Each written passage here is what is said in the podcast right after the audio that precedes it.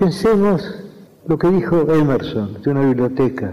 Dijo que una biblioteca es un gabinete mágico en el cual hay muchos espíritus hechizados y esos espíritus despiertan cuando los llamamos. Es decir, mientras no abrimos un libro, ese libro es literalmente, geométricamente, un este volumen, una cosa entre las cosas. Pero cuando lo abrimos, cuando el libro encuentra a su lector, entonces ocurre el hecho estético. Si no, si la literatura es expresión, la literatura está hecha de palabras y el lenguaje es también un fenómeno estético. Pensemos en la palabra luna y pensemos en esa metáfora persa, en esa metáfora de un sufí persa, espejo del tiempo. Y creo que una no es menos estética que la otra.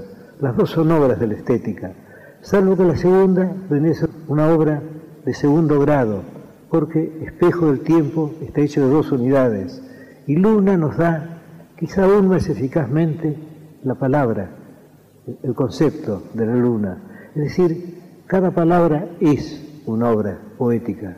Se supone, erróneamente a mi entender, que la prosa está más cerca de la poesía, está más cerca de la realidad que la poesía. Yo entiendo que es un error. El lenguaje es una creación estética. Creo que no hay duda alguna. La poesía es expresión. El hecho de que si la poesía es expresión, si un verso es expresión, cada una de las partes de que el verso está hecho, cada una de las palabras es expresivo, es que sí mismo. Creo que lo sentimos como sabido porque es cierto. El hecho de que la poesía no son los libros en la biblioteca, no son los libros encerrados en el gabinete mágico de Emerson. La poesía es el encuentro del lector con el libro, la lectura del libro, el descubrimiento del libro. Y también hay otra experiencia estética, que es el momento muy extraño también, en el cual el poeta concibe la obra, en el cual va descubriendo o inventando la obra. Porque según se sabe en latín, las palabras inventar y descubrir son sinónimas. Aquello que dijo de Platón, de, que descubrir es recordar, en el cual Francis Bacon agregó que ignorar es haber olvidado. Es decir, ya todo está, pero tenemos que verlo. Cuando yo escribo algo, yo tengo la sensación de que todo eso preexiste. Yo parto de un concepto general, yo sé más o menos el principio y el fin, y luego voy descubriendo las partes intermedias, pero no tengo la sensación de inventarlas, no tengo la sensación de que dependen de mi arbitrio. Las cosas son así, son así pero están escondidas, y mi deber de poeta es encontrarlas. Porque poesía es leer, es escribir, y es compartir lo escrito y lo leído. Poesía 1110 un espacio para pensar y compartir el acto poético en todas sus formas. La poesía de todas las cosas. La poeta estadounidense Louise Gluck fue premiada con el Premio Nobel de Literatura 2020, anunció la Academia Sueca con sede en Estocolmo. La autora fue galardonada por su inconfundible voz poética que con una belleza austera toma la existencia individual universal, dijo la institución. La infancia y las relaciones familiares son algunos de los temas en los que Gluck centra su obra. El deseo. ¿Te acuerdas de cuando pediste un deseo? Yo pido muchos deseos. Cuando te mentí sobre la mariposa, siempre me pregunté qué pediste. ¿Qué crees que pedí yo? No sé, que volvería, que al final de alguna manera estaríamos juntos. Pedí lo que siempre pido, pedí otro poema. ¿Escribís poesía y te gustaría compartirlo?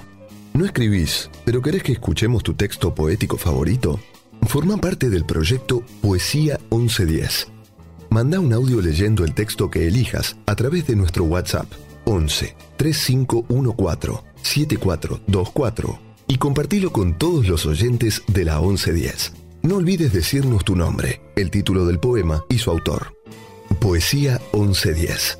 Versos y textos cuarenténicos sin aislamiento preventivo. Hola, soy Rómulo Berruti de la 2x4, donde estoy con el programa Plumas, Bikinis y Tango, y te traigo de nuevo una joya de ese gran orfebre de la literatura argentina que se llamó y se llamará para siempre Jorge Luis Borges. El general Quiroga va en coche al muere. El madrejón desnudo, ya sin una sed de agua, y una luna perdida en el frío del alba, y el campo, muerto de hambre, pobre como una araña. El coche se amacaba, rezongando la altura. Un galerón enfático, enorme, funerario, cuatro tapaos con pinta de muerte en la negrura, tironeaban sin miedos y un valor desvelado. Junto a los postillones jineteaba un moreno.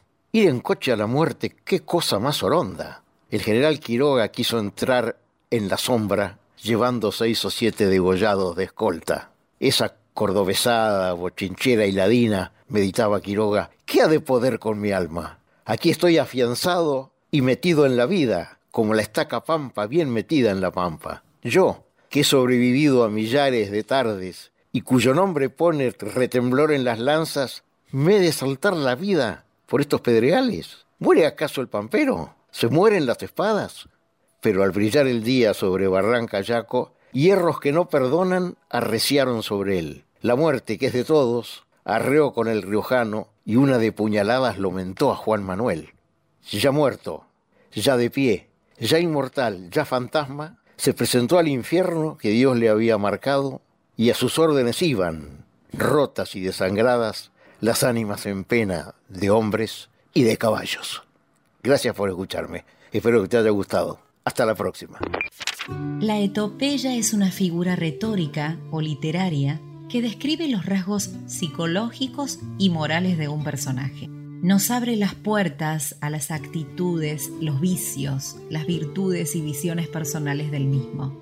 Hay tantos modos de describir a una persona como puntos de vista e intenciones. Se puede hacer partiendo de evidencias superficiales o directamente partiendo desde los aspectos más profundos y ocultos de su personalidad. Suele manifestarse a través del diálogo o el monólogo y representa un paso más allá de la descripción.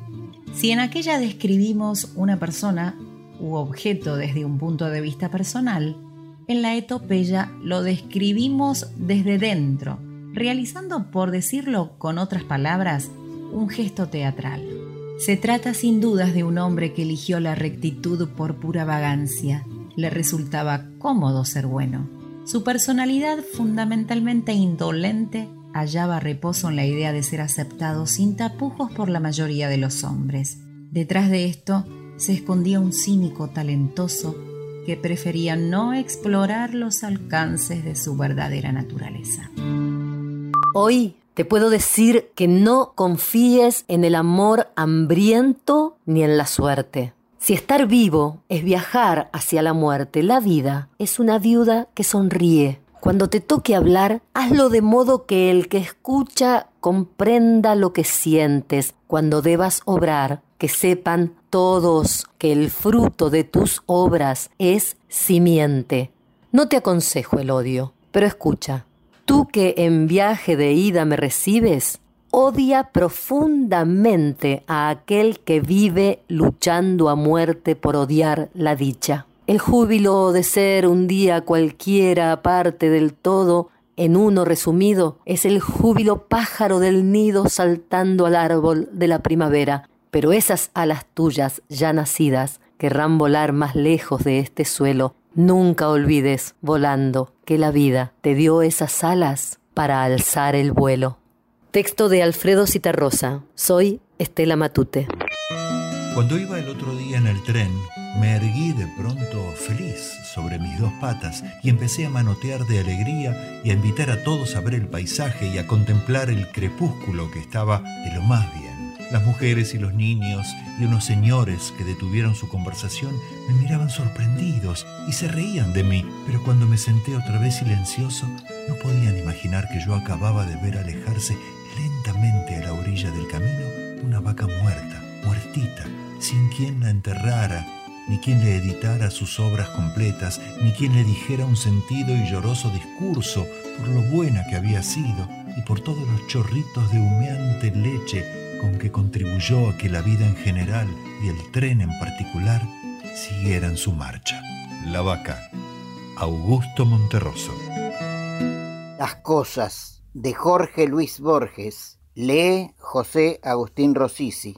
El bastón, las monedas, el llavero, la dócil cerradura, las tardías notas que no leerán los pocos días que me quedan, los naipes y el tablero, un libro y en sus páginas la jada violeta, monumento de una tarde, sin duda inolvidable y ya olvidada, el rojo espejo occidental en que arde una ilusoria aurora, cuántas cosas, limas, umbrales, atlas, copas, clavos, nos sirven como tácitos esclavos, ciegas y extrañamente sigilosas, durarán más allá de nuestro olvido, no sabrán nunca que nos hemos ido.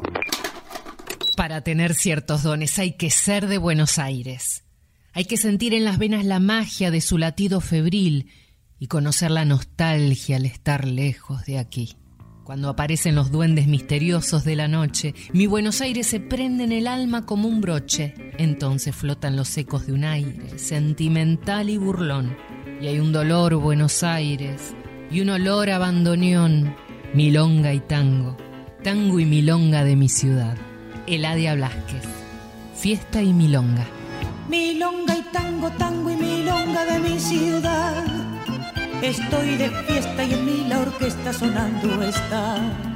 Me bamboleo al balanceo de su compás. Milonga y tango, tango y milonga de mi ciudad. Y el resonar de sus sones va diciendo por el aire. Para tener ciertos dones hay que ser de Buenos Aires, hay que sentir en las venas la magia de su latido febril conocer la nostalgia al estar lejos de aquí. Milonga y tango, y de mi ciudad. Estoy de fiesta y en mí la orquesta sonando está. Me bamboleo al balanceo de su compás. Milonga y tango, tango y milonga de mi ciudad.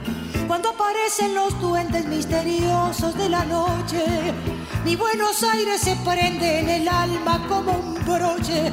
Entonces flotan los ecos de un aire sentimental y burlón. Y hay un color Buenos Aires y un olor a abandoneón. Milonga y tango, tango y milonga de mi ciudad. Estoy de fiesta y en mí la orquesta sonando está. Me bamboleo al balanceo de su compás milonga y tango, tango y milonga de mi ciudad. Si me preguntan, les doy respuesta. Estoy de fiesta por ser de aquí, porque el reencuentro con esa esencia de tu cadencia milonga me hace feliz. Milonga y tango, tango y milonga de mi ciudad Estoy de fiesta y mí la orquesta sonando está. Me bamboleo al balanceo de su compás. Milonga y tango, tango y milonga de mi ciudad.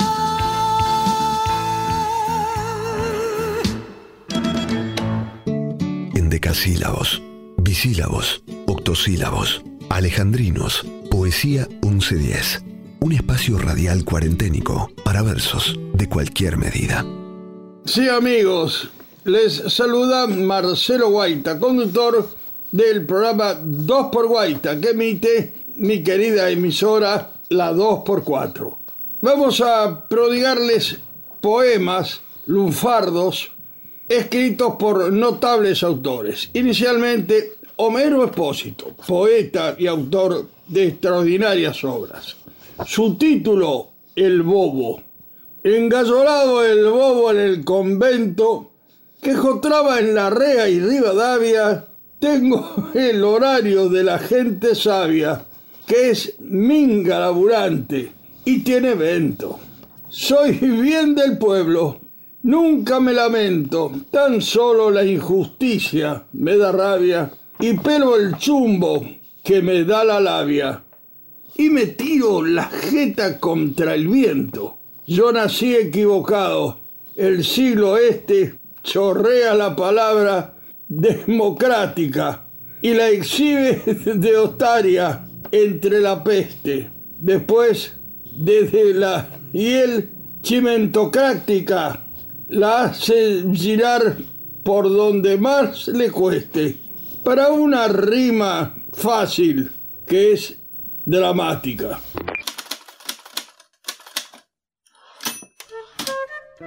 La vida de la cantante Edith Piaf no fue precisamente un lecho de rosas, pero la fortuna llegó a su vida en forma de amor, cuando el campeón del mundo de boxeo, el francés Marcel Cerdan, se enamoró perdidamente de ella. La pareja estaba tan unida que cuando por sus respectivos trabajos debían separarse, se escribían sentidas cartas. Yo te amo irracionalmente, anormalmente, locamente y nada puedo hacer para evitarlo. La culpa es tuya, eres magnífico. Abrázame con el pensamiento entre tus brazos y piensa que nada cuenta en el mundo aparte de tú y yo, decía Edith a su amado.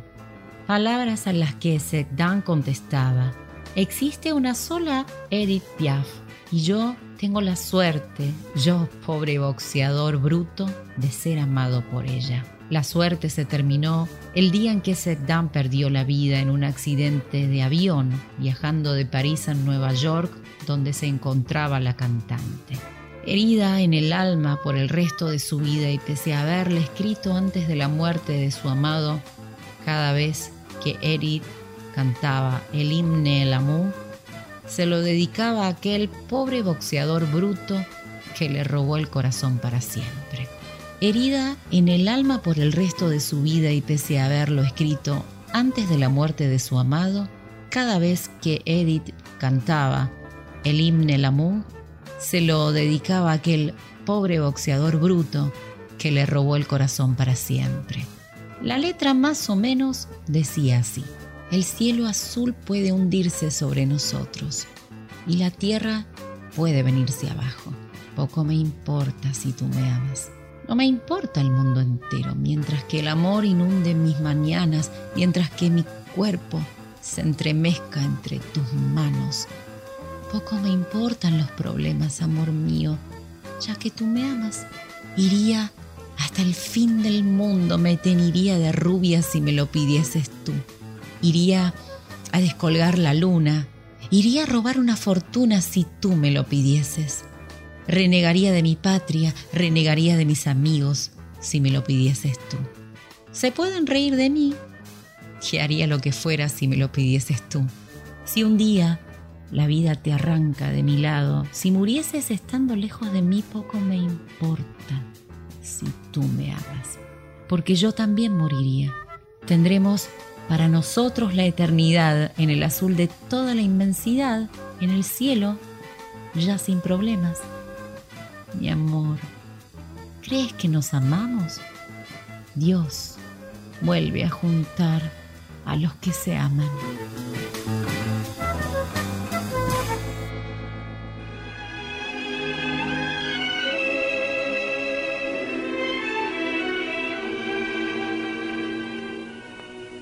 Le ciel bleu. Sur nous peut s'effondrer. Et la terre devient s'écouler. De ma part si tu m'aimes je me fous du monde entier. Tant que l'amour inondera mes matins tant que mon corps frémira sous tes mains. Je m'apporte les problèmes, mon amour, puisque tu me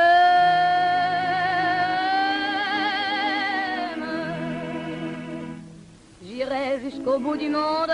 Je me ferais teindre en blonde si tu me le demandais.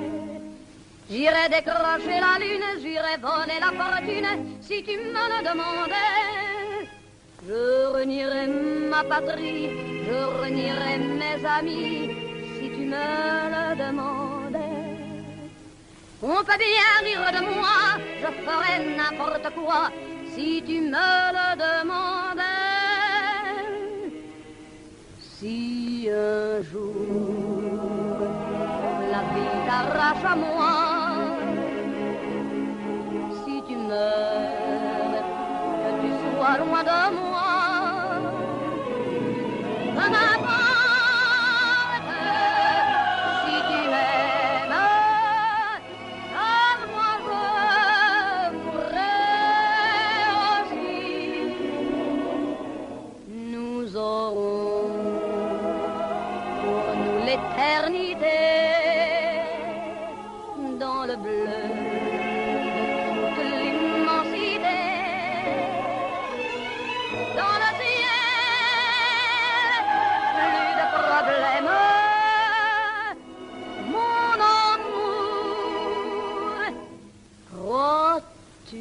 closer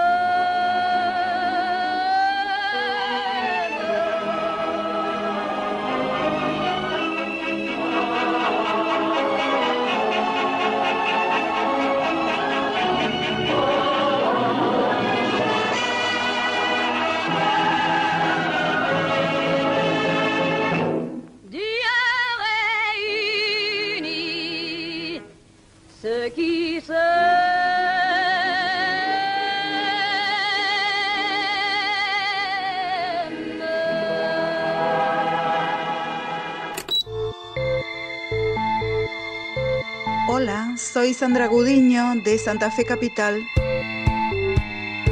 ¿Desde cuándo escribís? Desde que soy chica, siempre poesía o prosa poética, aún sin darme cuenta. ¿Por qué escribís? Siempre hay una insatisfacción o una promesa de satisfacción. Escribir tiene eso, de buscar continuamente. No llego a ningún lado salvo a seguir con la búsqueda. La incertidumbre es siempre lo que me atrae, entonces escribo para minar la incertidumbre y para no ser la que soy cuando no escribo. ¿Para quién escribís? ¿Para quién escribo? Para un otro, entre los que también soy yo. ¿Qué es la poesía para vos? Es mi modo de estar en el mundo, de ver el mundo, de relacionarme con el mundo en modo poesía. ¿Dónde encontrás poesía aparte de en un poema? ¿Dónde encuentro poesía aparte de en un poema? La poesía es aquí y ahora. La poesía está en todas las cosas. Muchas gracias.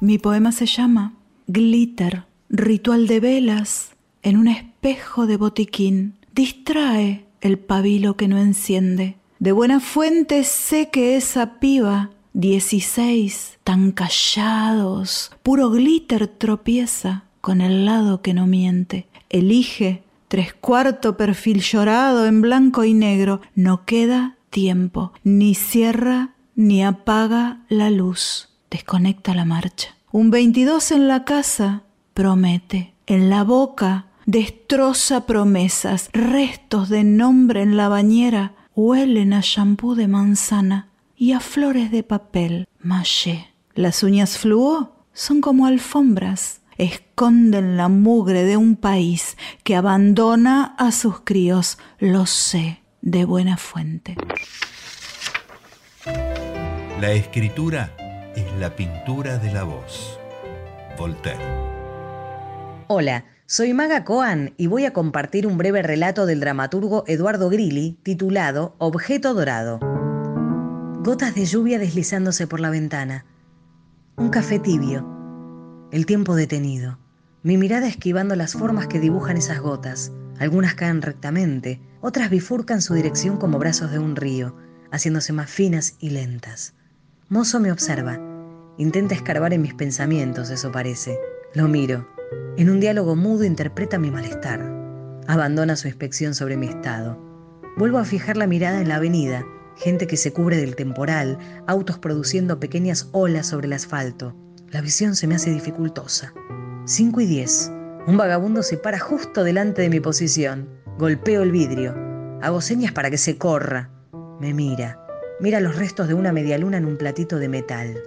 Me mira. Señala algo. Me mira. Sigo la dirección de ese dedo que culmina en una uña casi color azabache. Hace gestos de morder algo. Lo entiendo y lo ignoro a la vez. Le reclamo que se corra. Un taxi se detiene frente al Pink Panther Bar. El vagabundo me impide ver.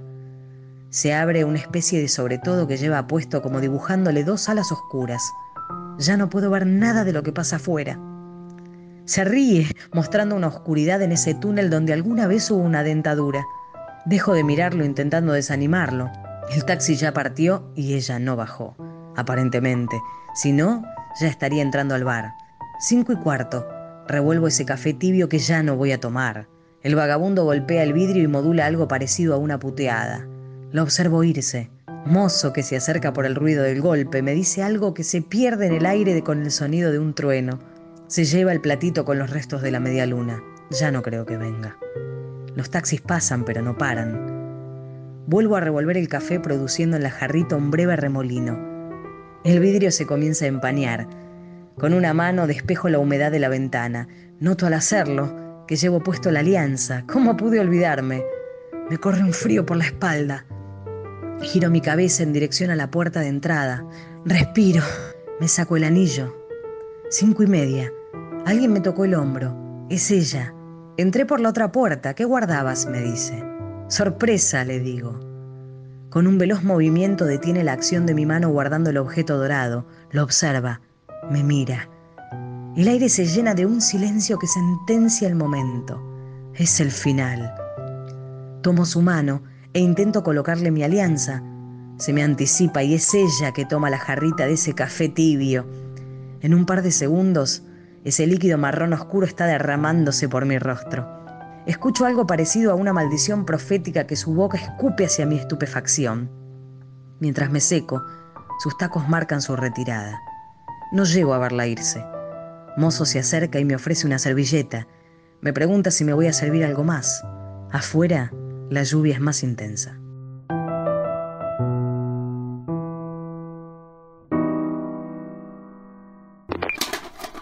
Según vos, ¿qué le vimos al amor? Entre vos y yo. Me tuviste, mi amor. No te enojes, bailando la llavanés. Nosotros nos amamos el tiempo que duró una canción. No sirve vivir la vida sin amor, pero es usted quien lo quiso así, mi amor.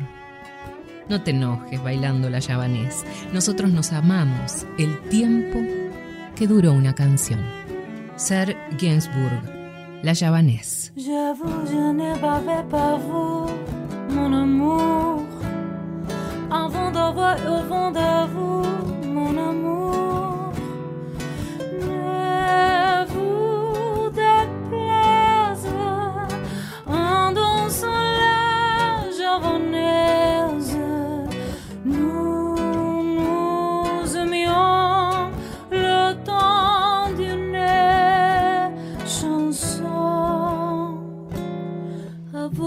Qu'avons-nous vu de l'amour? De vos amours, vous m'avez eu,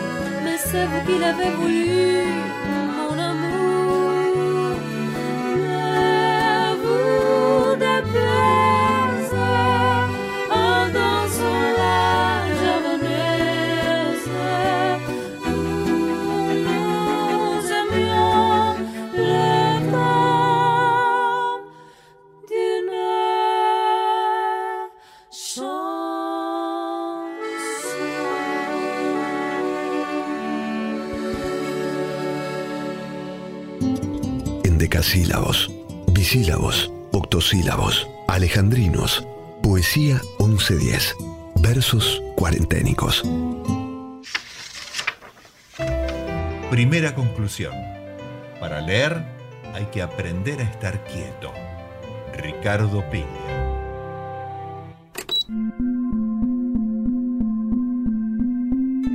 Hola, mi nombre es Leonardo e integro el colectivo de la editorial Madreselva. ¿Podrías contarnos una breve historia de tu editorial? ¿Tienen un perfil determinado de publicación? Madreselva nació allá por el 2008.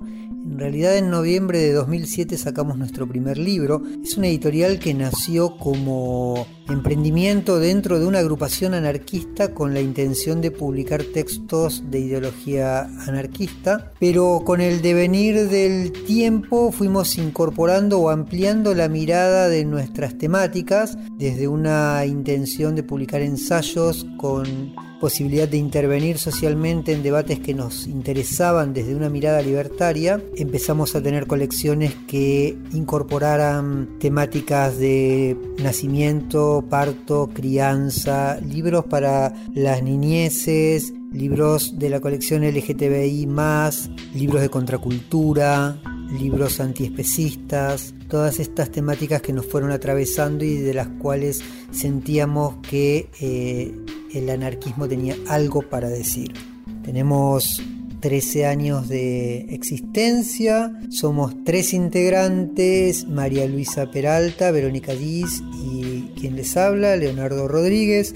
Tenemos unos 50 libros publicados, nosotros sacamos en general cuando hacemos un libro una tirada de mil ejemplares, que es de acuerdo al, a la estructura de llegada y de distribución que hemos consolidado a través de unas redes amistosas y de, de distribución colegas es lo que, lo que nosotros consideramos que podemos, que puede ser distribuido y vendido. Si el libro le va bien, se reimprime. Si el libro no tiene tanta repercusión, queda, queda en el fondo. Siempre somos una editorial de fondo, no, no, somos una editorial de novedades. Nuestros libros se publican y quedan, quedan por el tiempo, en general por los años, a menos que algún acontecimiento como el vencimiento de derechos o algún otro acontecimiento como que el libro haya quedado fuera de tiempo.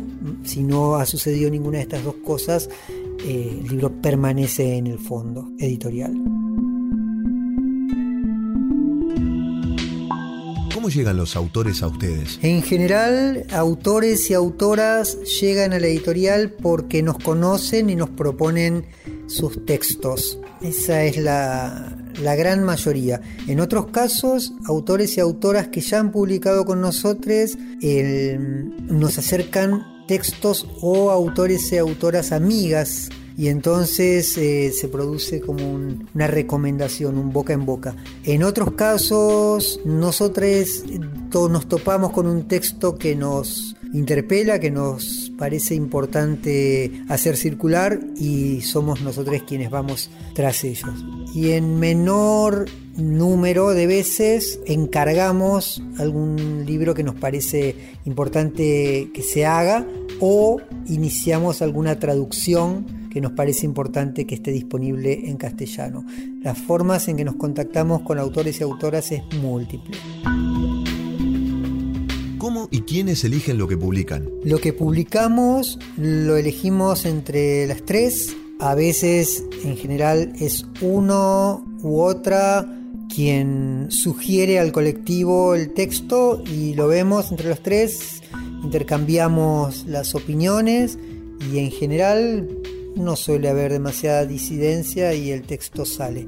O en el caso de que haya un texto que le interese a una y, no al resto, en general hay tolerancia para que el texto propuesto por una u otra prospere igual en el catálogo, porque mm, salvo que haya un desacuerdo con publicarlo, en general puede haber acuerdo y mayor o menor entusiasmo y bueno, entonces la persona que lo propuso eh, es la que se encarga de llevar adelante el proyecto, porque también no estamos los tres sobre cada libro, sino que nos distribuimos las tareas. ¿Podrías contar cómo es el proceso desde que llega una primera versión de una novela hasta que está publicada? El proceso de publicación, cuando nosotros descubrimos un texto que nos interesa y que aceptamos que se va a convertir en libro, pasa por una, por una corrección, corrección de la escritura.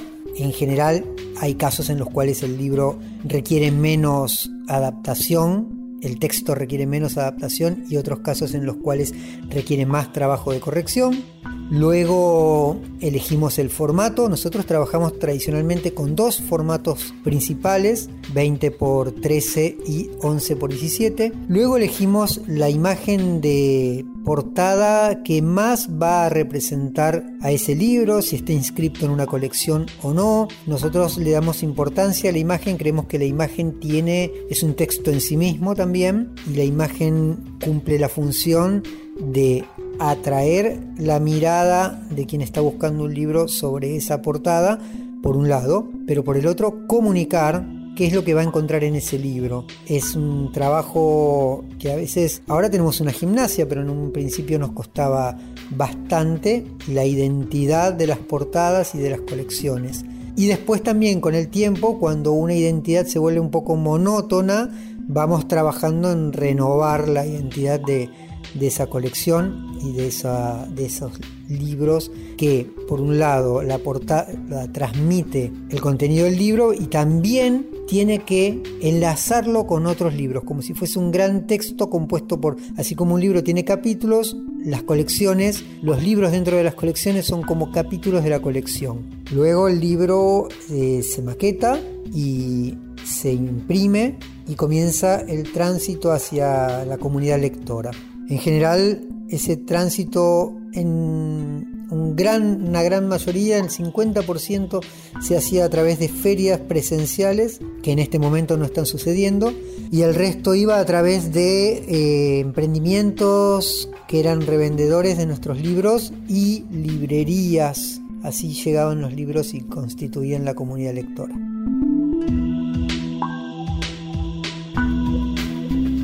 ¿Cuánto interviene la editorial en el contenido y apariencia final de un libro? Para nosotros es la editorial el espacio donde se constituye el libro. Antes es un texto, pero se convierte en libro cuando la editorial interviene y produce ese libro. Incluso más allá de las posibilidades que ofrece hoy día la tecnología de hacerse autoediciones, creemos que es el espacio de la editorial el que le da un sentido de comunidad y pertenencia. Uno busca un autor en una editorial porque confía en el catálogo de esa editorial, porque sabe que esa editorial va a publicar autores que tienen determinado perfil y que esos textos de algún modo no van a defraudar la expectativa que la colectividad lectora, la comunidad lectora ha puesto en esa editorial. Entonces, eh, ¿cómo intervenimos? Eh, de todas las maneras intervenimos. Siempre en un diálogo. El diálogo es con quien escribió el texto, con quien hace las ilustraciones, con quien diseña la portada, con quien maqueta el interior, con eh, quienes luego van a encargarse de ofrecerlos al, comprador, compradora. Es un permanente diálogo, es un, como, un, como un bondi en movimiento y todos van hablando e intercambiando pareceres ahí dentro. ¿Qué le recomendás a quienes quieren empezar a publicar sus libros? Ahí la pregunta es un poco ambigua o demasiado abierta porque no sé si nos estás preguntando qué le recomendamos a quien tiene aspiraciones de publicar su texto, su, trabajo, su novela, o qué le recomendamos a quienes quieren iniciar un proyecto editorial. En el caso de las personas que, escriben y qué les recomendamos, eh, lo principal, que es que la manera en que se comuniquen con quien, con una editorial, con un editor, editora, es fundamental. Nosotros, como cualquier editorial, debemos recibir muchas propuestas y real, en general eh, solo uno presta atención a aquellas propuestas que lo entusiasman. De manera creativa saben plantear de qué tema va el libro, de manera creativa saben eh, despertar el interés. Eh, entonces, lo principal es lograr el interés para vencer la primera barrera, que es abrir el correo. La primera barrera, abrir el correo. La segunda, si tiene un archivo adjunto, que te den ganas de abrirlo. O que te den ganas de leer ese texto, que te den ganas incluso de leer el cuerpo del correo. Hay que buscar una manera en la cual logren despertar la curiosidad del editor sobre la propuesta de texto para convertirlo en libro. Y la mm, recomendación para quienes quieran iniciar un proyecto editorial es eh, perseverancia. Y no creo que sea necesario tener todo planificado antes de iniciar. Uno puede comenzar con una idea, con mucho entusiasmo, y, el proyecto puede ir cambiando en el transcurso del devenir de la edición. ¿Podrías contar alguna anécdota relacionada con el mundo editorial? Anécdotas del mundo editorial creo que cientos, porque cada libro tiene un trabajo detrás que se llena de, de anécdotas y de historias para contar. Podría contar experiencias, eh, la más eh, reciente y aparte la que más satisfacciones nos ha dejado es la de participar en la Feria del Libro de Buenos Aires, la de la Rural, de manera colectiva. Todo el armado de una colectividad entre editoriales y la puesta en marcha de un stand colectivo es todo una construcción y una manera de politizar lazos amistosos o de volver amistades aquellos que eran relaciones simplemente profesionales, que es súper, súper, súper eh, válida y valiosa para momentos como los que vinieron después de suspensión total de actividades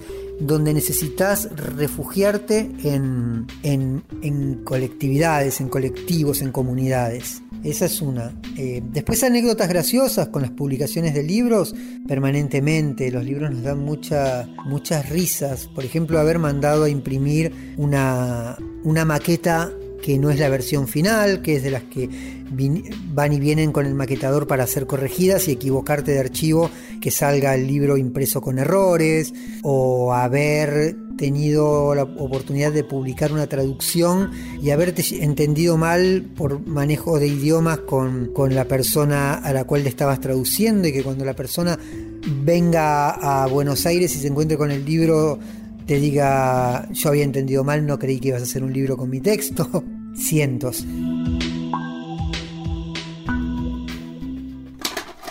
Es el momento de la temporada cuando el amor corre con fuerza.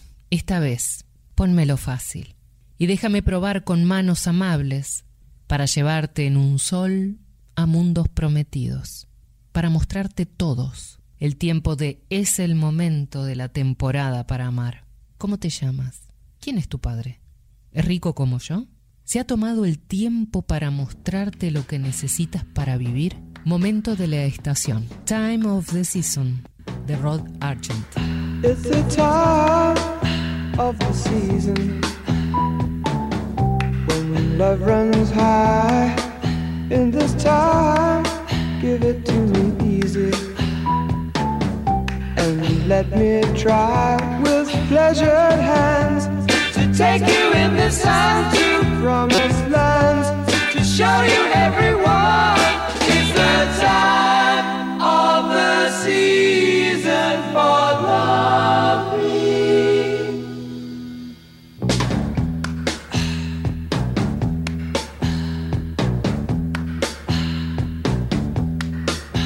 What's your name? Who's your daddy? Who's your daddy? He rich. Is he rich like me? Has he take us? Has he take anytime? Anytime to show to show you what you need to live. Tell it to me slowly. Tell you why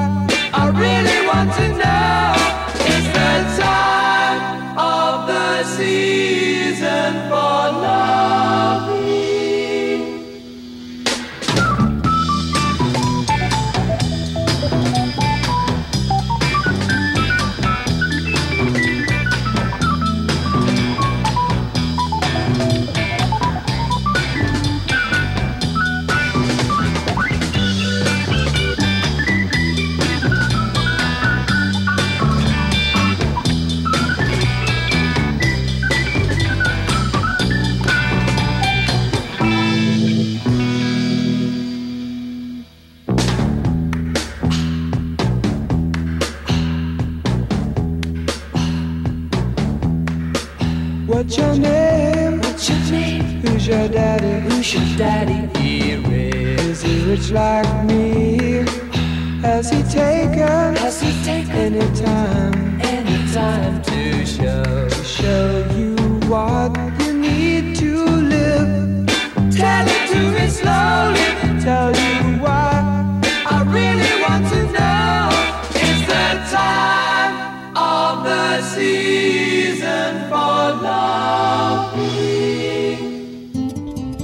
Poesía 1110.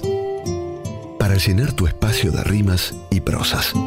Mi nombre es Pablo Gorlero, conductor de Parece que viene bien, todos los sábados de 18 a 20 por la 1110, y tengo ganas de compartir con vos uno de los versos más célebres de Federico García Lorca. A las 5 de la tarde. Eran las 5 en punto de la tarde. Un niño trajo la blanca sábana a las 5 de la tarde. Una espuerta de cal ya prevenida a las 5 de la tarde. Lo demás era muerte y solo muerte a las 5 de la tarde. El viento se llevó los algodones a las 5 de la tarde. Y el óxido sembró cristal y níquel a las 5 de la tarde. Ya luchan la paloma y el leopardo a las 5 de la tarde. Y un muslo con un asta desolada a las 5 de la tarde. Comenzaron los sones del bordón a las 5 de la tarde. Las campanas de arsénico y el humo a las 5 de la tarde. En las esquinas grupos de silencio a las 5 de la tarde. Y el toro solo corazón arriba a las 5 de la tarde. Cuando el sudor de nieve fue llegando a las 5 de la tarde. Cuando la plaza se cubrió de yodo a las 5 de la tarde. La muerte puso huevos en la herida a las 5 de la tarde, a las 5 de la tarde, a las 5 en punto de la tarde. Un ataúd con ruedas es la cama a las 5 de la tarde. Huesos y flautas suenan en su oído a las 5 de la tarde. El toro ya mugía por su frente a las 5 de la tarde. El cuarto se erizaba de agonía a las 5 de la tarde. A lo lejos ya viene la gangrena a las 5 de la tarde. Trompa de lirio por las verdes ingles a las 5 de la tarde. Las heridas quemaban como soles a las 5 de la tarde. Y el gentío rompía las ventanas a las 5 de la tarde. A las 5 de la tarde. Ay, qué terrible, 5 de la tarde. Eran las 5 en todos los relojes. Eran las 5 en sombra de la tarde. En septiembre de 1931, el poeta español Federico García Lorca leyó en voz alta este manifiesto a favor de los libros y la lectura. Se inauguraba la biblioteca pública de su pueblo natal, Fuente Vaqueros, en Granada, y aunque las bibliotecas ahora van más allá de los libros, su mensaje sigue siendo tan vigente como entonces. Cuando alguien va al teatro, a un concierto o a una fiesta de cualquier índole que sea, si la fiesta es de su agrado, recuerda inmediatamente y lamenta que las personas que él quiere no se encuentren allí. Lo que le gustaría esto a mi hermana, a mi padre, piensa, y no goza ya del espectáculo sino a través de una leve melancolía. Esta es la melancolía que yo siento, no por la gente de mi casa, que sería pequeño y ruin, sino por todas las criaturas que por falta de medios y por desgracia suya no gozan del supremo bien de la belleza que es vida y es bondad y es serenidad y es pasión. Por eso no tengo nunca un libro, porque regalo cuantos compro, que son infinitos, y por eso estoy aquí honrado y contento de inaugurar esta biblioteca del pueblo, la primera seguramente en toda la provincia de Granada. Cultura, porque solo a través de ella se pueden resolver los problemas en que hoy se debate el pueblo lleno de fe, pero falta de luz. No solo de pan vive el hombre. Yo, si tuviera hambre y estuviera desvalido en la calle, no pediría un pan, sino que pediría medio pan y un libro. Y yo ataco desde aquí violentamente a los que solamente hablan de reivindicaciones económicas sin nombrar jamás las reivindicaciones culturales, que es lo que los pueblos piden a gritos. Bien está que todos los hombres coman, pero que todos los hombres sepan, que gocen todos los frutos del espíritu humano, porque lo contrario es convertirlos en máquinas al servicio del Estado, es convertirlos en esclavos de una terrible organización social.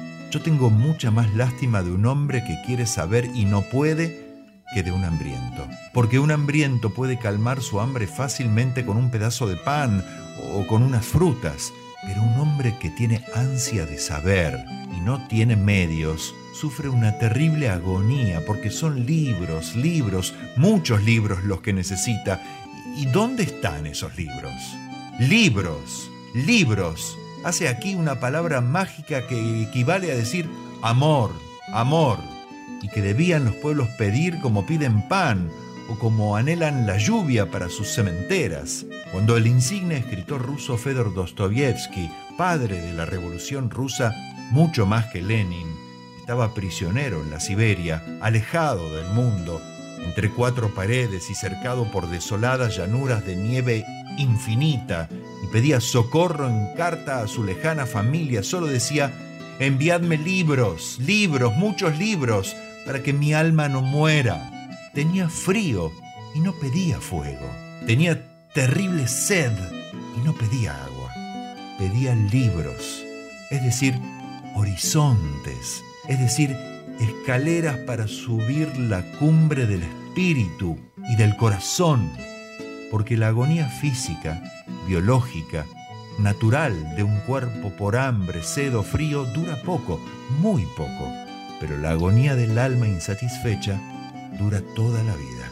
Ya ha dicho el gran Menéndez Pidal, uno de los sabios más verdaderos de Europa, que el lema de la República debe ser cultura, porque sólo a través de ella se pueden resolver los problemas en que hoy se debate el pueblo lleno de fe, pero falto de luz.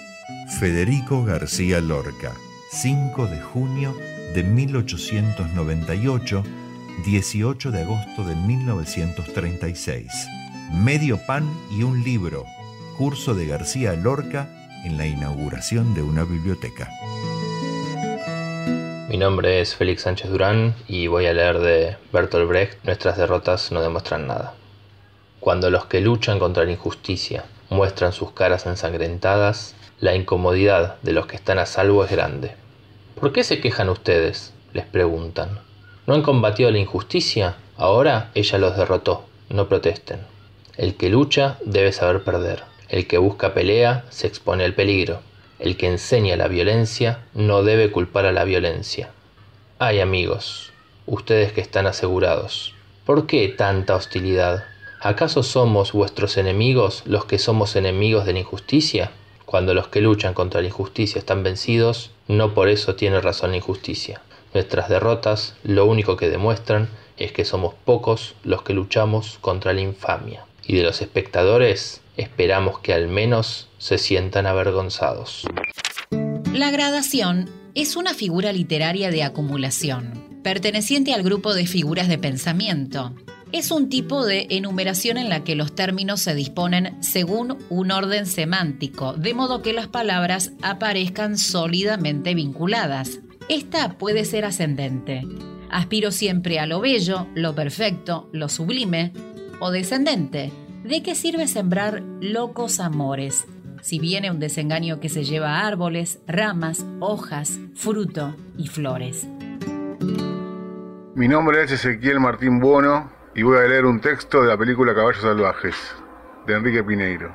Se puede vivir una larga vida sin aprender nada. Se puede durar sobre la tierra sin agregar ni cambiar una pincelada del paisaje. Se puede simplemente no estar muerto sin estar tampoco vivo. Basta con no amar, nunca, a nada, a nadie. Es la única receta infalible para no sufrir. Yo aposté mi vida a todo lo contrario, y hacía muchos años que definitivamente había dejado de importarme si lo perdido era más que lo ganado. Creía que ya estábamos a mano, el mundo y yo, ahora que ninguno de los dos respetaba demasiado al otro. Pero un día descubrí que todavía podía hacer algo para estar completamente vivo antes de estar definitivamente muerto. Entonces me puse en movimiento. Ten fe ciega, no en tu capacidad para el triunfo, sino en el ardor con que lo deseas. Horacio Quiroga. Yo te seré siempre fiel, pues para mí quiero en flor ese clavel de tu piel y de tu amor. Te quiero con ternura, con miedo, con locura. Solo vivo para ti. Mi voz, igual que un niño, te pide con cariño, ven a mí, abrázame. Te quiero, te quiero. De Rafael de León y Augusto Alguero. De por qué te estoy queriendo. No me pidas la razón, pues yo misma no me entiendo con mi propio corazón.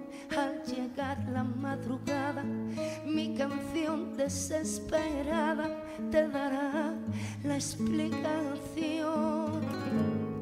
Te quiero, vida mía, te quiero noche día. Querido. Te quiero con ternura, con miedo, con locura.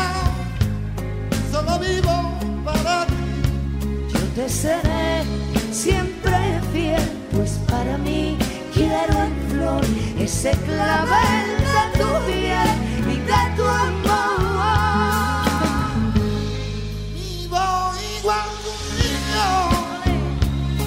Con cariño, ven a mí,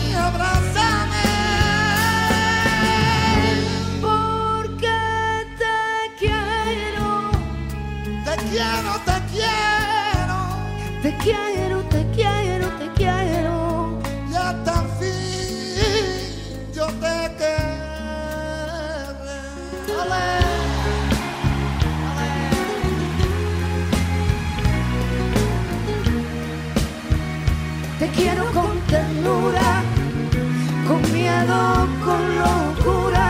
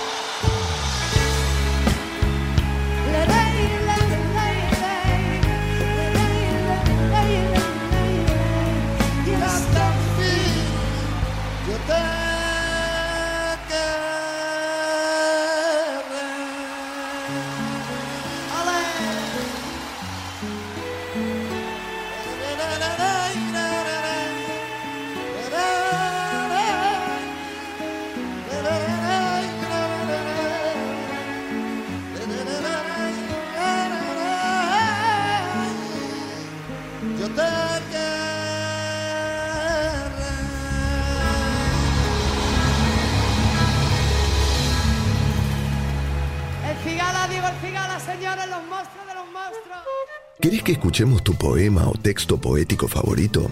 Forma parte del proyecto Poesía 1110. Manda un audio leyendo el texto que elijas a través de nuestro WhatsApp 11 3514 7424 y compartilo con todos los oyentes de la 1110. No olvides decirnos tu nombre, el título del poema y su autor. Poesía 1110. Palabras lanzadas al viento para llenar el aire porteño de rimas voladoras. La copla jujeña es una composición poética literaria que puede ser o no anónima, de cuatro versos, por lo general de ocho sílabas, asonantados los pares, de melodía tritónica, siempre acompañada por la caja, que es un instrumento musical propio de la Puna y de Jujuy. ¿no? Bueno, eh, esto está sacado de una recopilación y selección de coplas jujeñas hechas por Augusto César Lizarraga. Y esta es de despedidas, porque hay de todo, hay de amor, de, de, de aro aro, de, hay algunas que son chistosas, otras que son, bueno, trágicas, bueno, esta es de despedidas, es una forma muy, muy particular de poesía, ¿no? Y dice así, de despedidas, saquen la mano para afuera que me quiero despedir, mis compañeros se han ido, yo también me quiero ir. Ya se acabaron las fiestas, voy a guardar mi cajita para despedirme, espero un beso de tu boquita. Alzo mi poncho y mis prendas y me largo a padecer. Adiós, vidita de mi alma, ¿cuándo te volveré a ver? Ya me voy, ya me estoy yendo, queda aquí mi pensamiento, me voy porque está saliendo el sol en el firmamento. Vámonos, compañerito, vámonos, que vengan otros, que les hagan las caricias que nos han hecho a nosotros. Ya me voy para mi pago, pisando sobre mis bueyes. Más allá me están esperando, descorchando las botellas. Mañana cuando me vaya, nadie me saldrá a mirar. Soy como piedra del río, nadie la mira al pasar. Ya me voy, ya me estoy yendo, ya me estarán aguardando. Si otro poquito me tardo, ya me estarán castigando. Mañana cuando me vaya, llorando te has de quedar, sollozando, sollozando mi nombre has de pronunciar. Sausalito de la playa, no llores agua rosada, llorarás cuando me vaya, sangre viva y colorada. Marcelo Moreno, yo soy porteño. Mi nombre es Daniela Dofo. ¿Desde cuándo escribís? Yo escribo desde que me acuerdo, de hecho así empecé mi, mi camino en la música, escribiendo, ¿no? encontrando la, la musicalidad en el lenguaje. ¿Por qué escribís? Escribo por necesidad, por placer, por dolor, por tristeza, por sufrimiento, pero escribo. Eh, en los mejores y en los peores momentos siempre tengo una hoja y una lapicera al lado. Eh, de hecho, uno de los proyectos que tengo bueno, que tenía para este año, que se, se postergó para el año que viene, es eh, un libro de poesías, también dividido en un lado A y un lado B. ¿Qué es la poesía para vos? La poesía para mí es la verdad, como, como diría Gustavo Cerati, todo es mentira, ya verás, la poesía es la única verdad. De repente el mundo se agota en el lenguaje, no, no alcanza, yo tengo otro tema que se llama El idioma, que es el primer tema de mutaciones que justamente habla respecto de estas cuestiones, eh, donde empiezo a desconfiar del idioma. Y, lo único que, es verdadero es la poesía, porque en, la poesía encuentro las, pocas verdades, ¿no? O aquellas verdades donde, donde hemos construido nuestras vidas. Se pueden decir verdades. Eh, pero bueno, digamos esos cimientos desde donde construimos nuestras vidas. La verdad que les agradezco mucho al espacio.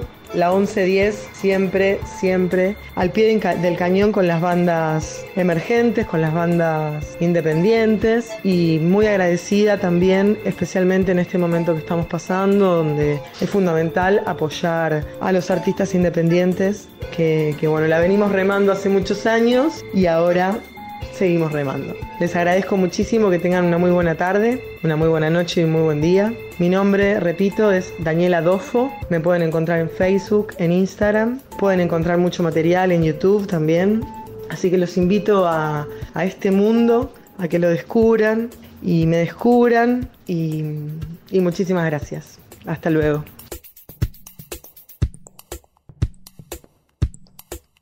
Es esta casa que está vacía y emparchada, donde el principio y el final ya no significan nada. Camino a ciegas y veo los ojos en la gente. El principio y el final para mí es indiferente.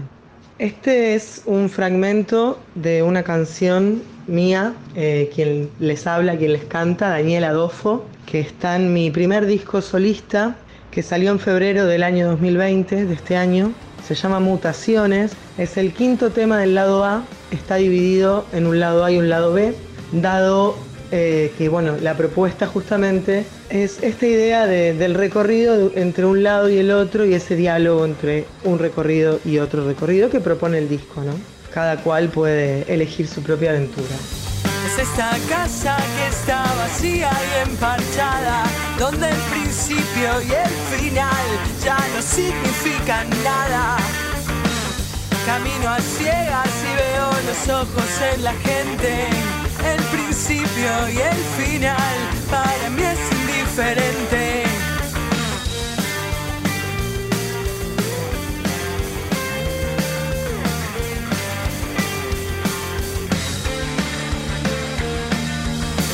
Estuviera segura de que hay un paraíso, no quisiera condenarme y empujarte al precipicio. Pero como me redimo si para todos es lo mismo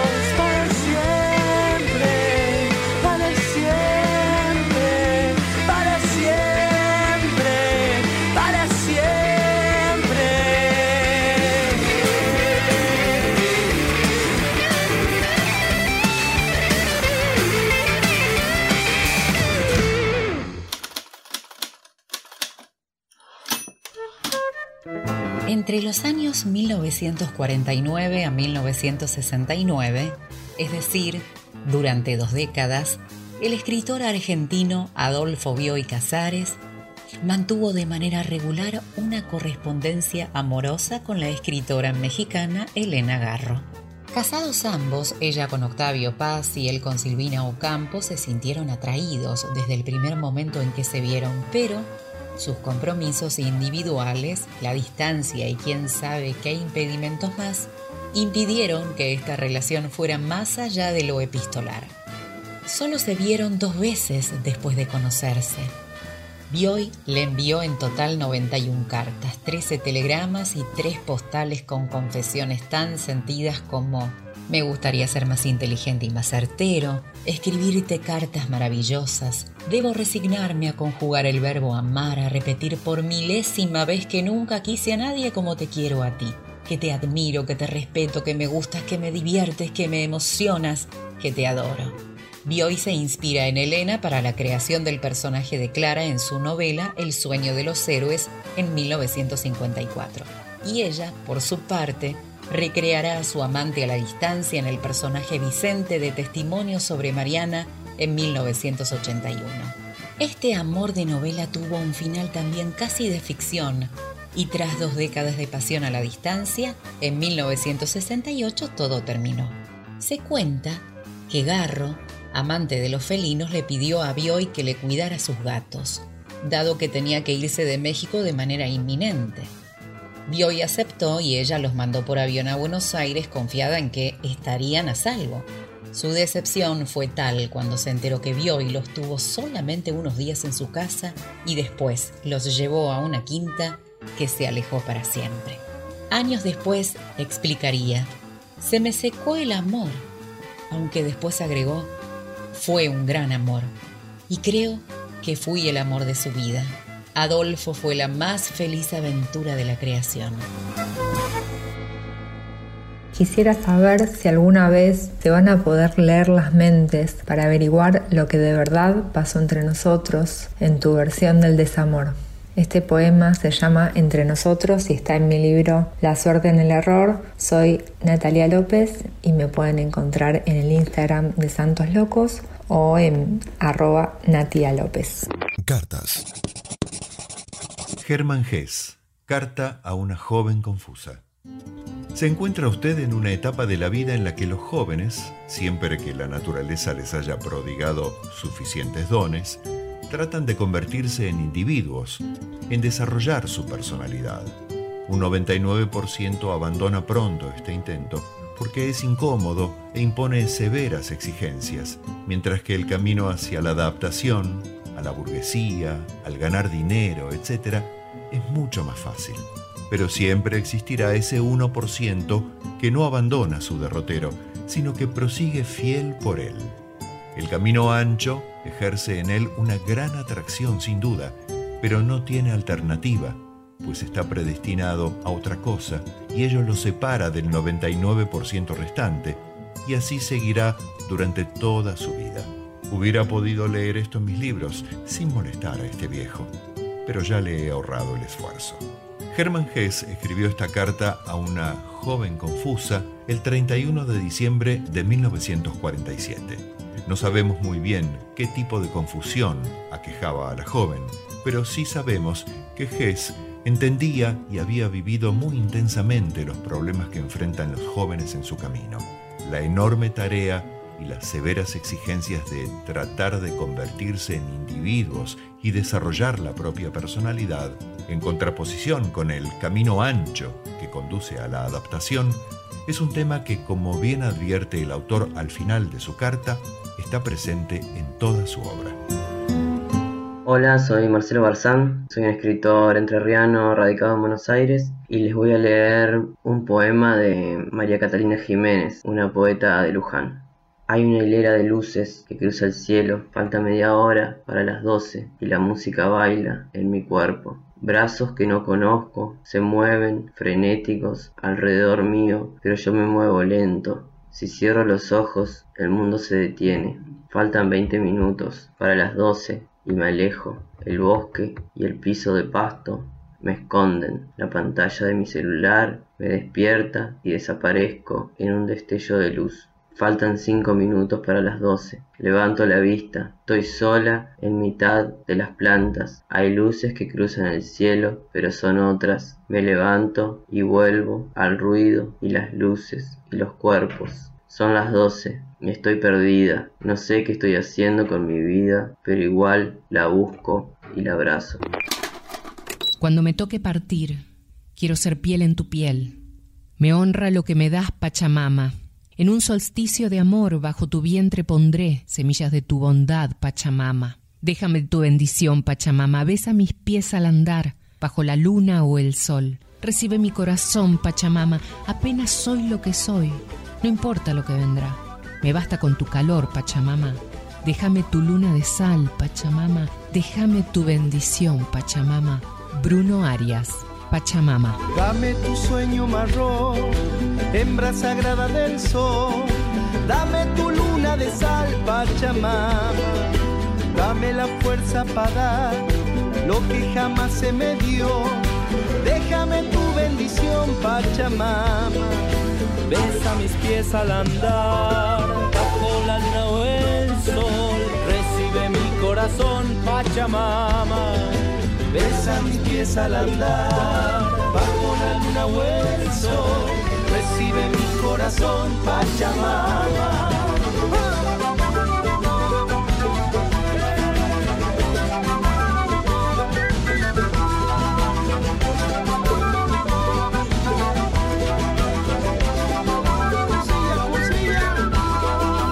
cuando me toque partir, quiero ser piel en tu piel. Me lo que me das, Pachamama, en un solsticio de amor. Bajo tu vientre pondré semillas de tu bondad, Pachamama. Apenas soy lo que soy, no importa lo que vendrá, me basta con tu calor, Pachamama. Apenas soy lo que soy, no importa lo que vendrá, me basta con tu calor, Pachamama.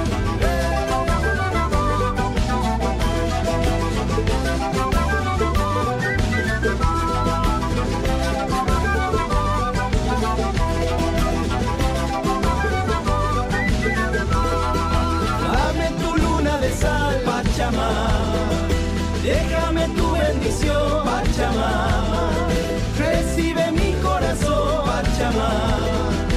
Me honra lo que me da, Pachamama. Semilla de tu bondad, Pachamama.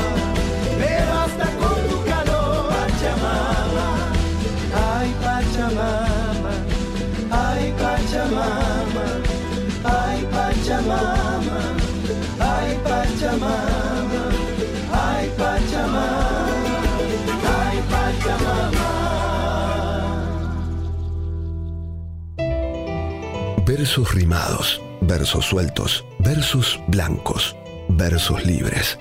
Poesía 1110. Palabras sin aislamientos preventivos. Hola amigos queridos, ¿cómo les va? Soy Virginia Lago. Quiero compartir con ustedes un poema de José Pedroni, ese poeta maravilloso que se llama La bicicleta con alas. La bicicleta un día va a volar, la bicicleta de todos, ya lo verán. Están saliendo las alas, son de verdad. El niño quiere que vuele y volará. El niño irá por el aire a comprar el pan. Dará una vuelta al campanario de paloma y cal. El niño y la paloma sobre la ciudad. El niño acompañando al ganso blanco. Eso se verá. Le están saliendo las alas. Ven a mirar. Mira como el lirio de los campos. No pienses mal. Las alas tienen miedo de algo. Salen y vuelven a entrar. Miedo de nosotros, quizá. Junto al caballo es que desciende el ánsar crepuscular. Cuando me ve, se va. ¿Quién soy? ¿Por qué se va? Tan pronto los hombres ganen la paz, la bicicleta de todos volará. La que duerme en las puertas de los cines volará, la del cartero volará, la de la reina Guillermina volará, la mía y la tuya volará, por arriba del humo y de los cables me verás.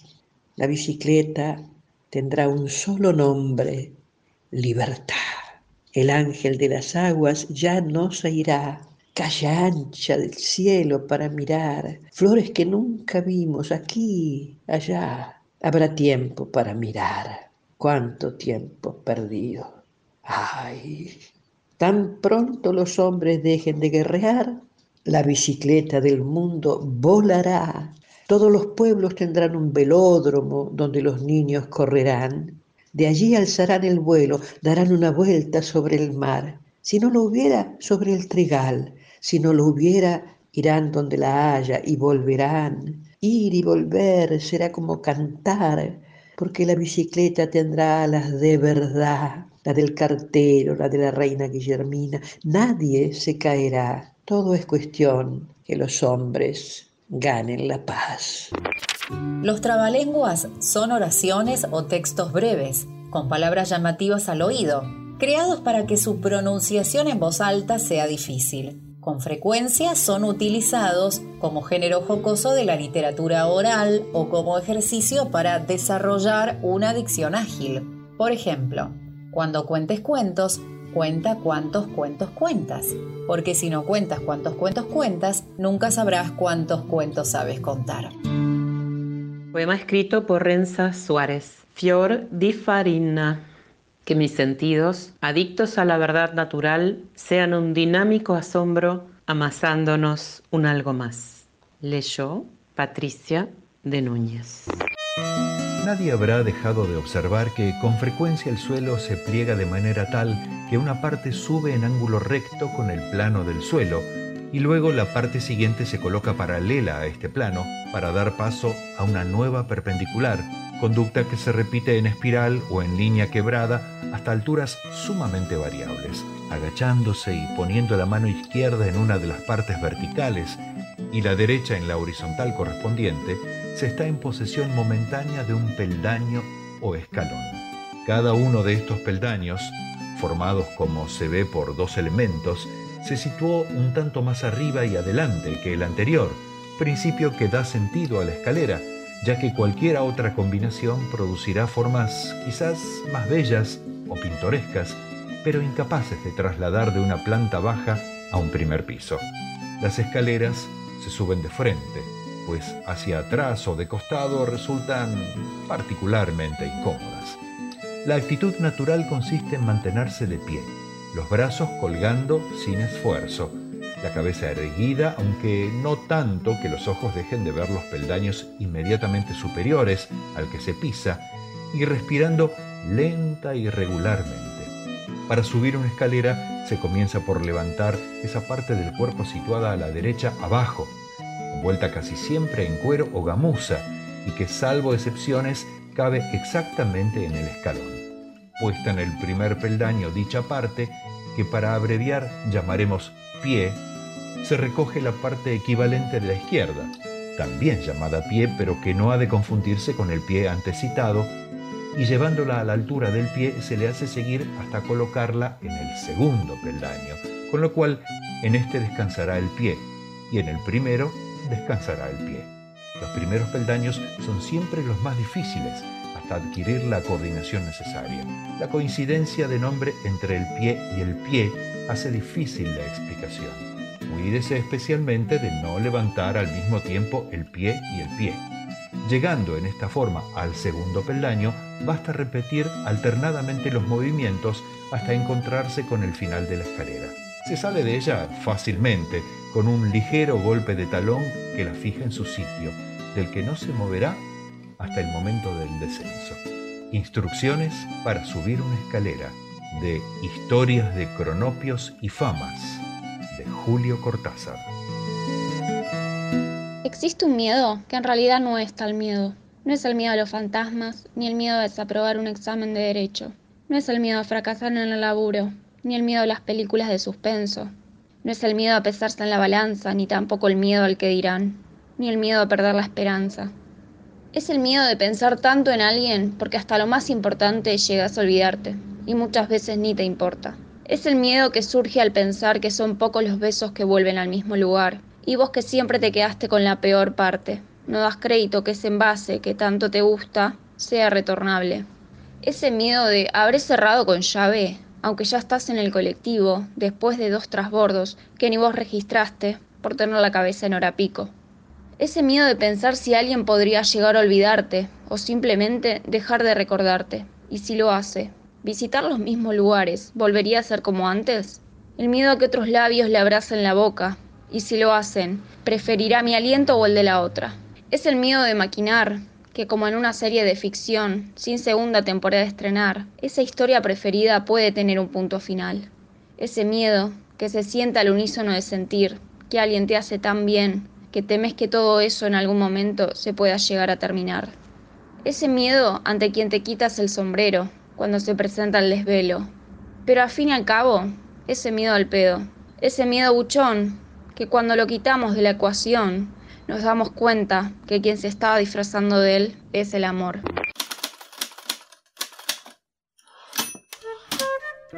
Schopenhauer, el dilema del erizo. En un frío día de invierno, un grupo de puercoespines se acercaron mucho los unos a los otros, apretujándose, con el fin de protegerse mediante el mutuo calor de quedar helados. Pero de pronto sintieron las recíprocas púas que los hicieron distanciarse otra vez a los unos de los otros.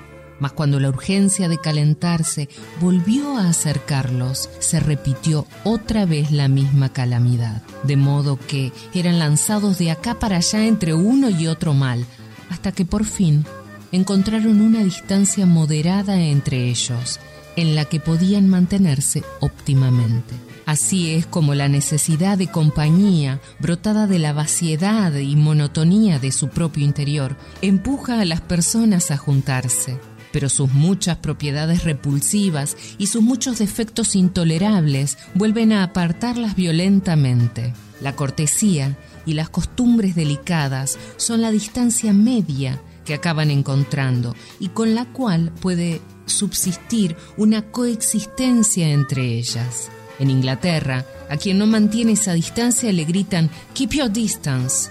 Es cierto que mediante ella se satisface solo de manera incompleta la necesidad de mutuo calentamiento, pero en compensación no se siente el pinchazo de las púas. Ahora bien, quien tiene mucho calor interior propio, prefiere permanecer alejado de la sociedad para no dar molestias ni recibirlas. Esta parábola, conocida como el dilema del erizo, fue escrita por el filósofo alemán Arthur Schopenhauer en 1851 y recogida en su obra Parerga y Paralipomena. Mi nombre es Rigoberto Moss y agradezco a la 1110 por esta brillante idea de permitir expresarse a los oyentes en este espacio de cultura. Adoración del poeta chileno Manuel Magallanes Moure. La lluvia no cejaba, la tormenta hacía estragos, el viento iracundo soplaba detrás de las ventanas. Tus manos presurosas se afanaron y luego, como un montón de sombra, cayó el traje a tus pies y confiadamente, con divino sosiego, surgió ante mí tu virgen y suave desnudez. Tu cuerpo fino, elástico, su esbelta gracia ría. Eras en la penumbra como una claridad. Era un cálido velo que toda te envolvía. La inefable dulzura de tu serenidad. Con el alma en los ojos te contemplé extasiado. Fui a pronunciar tu nombre y me quedé sin voz.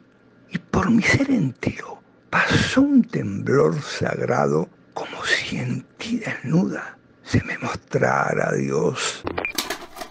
Ya me he convertido en una cera maltrecha y a la vez en casi nada. Me quedó la diversión. He dado la vuelta a un mundo casi tonto. Sin embargo, en un segundo este libro fue útil. Te he echado de menos. He hecho muchas cosas mal. Ya pedí ayuda. He dormido en la calle, pero leyendo alcancé el sentido común. Inmunización racional. Bom senso. Tim Maia. Já virei calçada maltratada e na virada quase nada me restou a curtição. Já rodei o mundo quase mudo, no entanto, no segundo este livro veio à mão. Já senti saudade já fiz muita coisa errada. Já pedi ajuda. Já dormi na rua.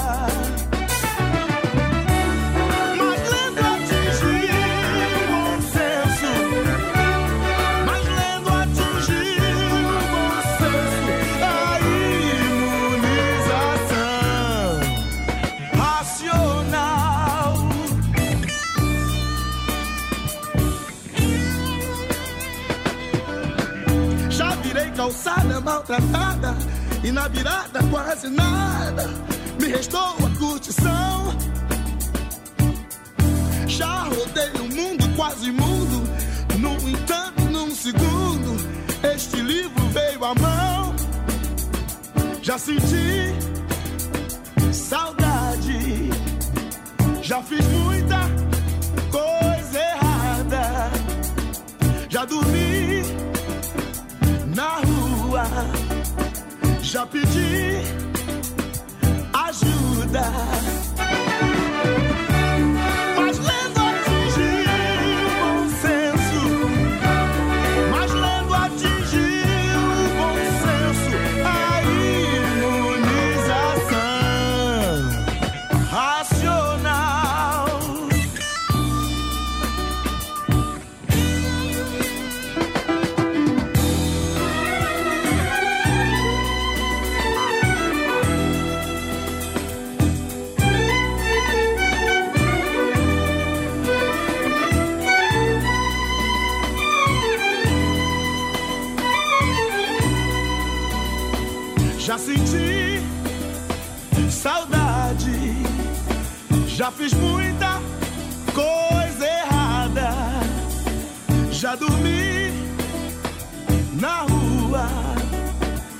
Já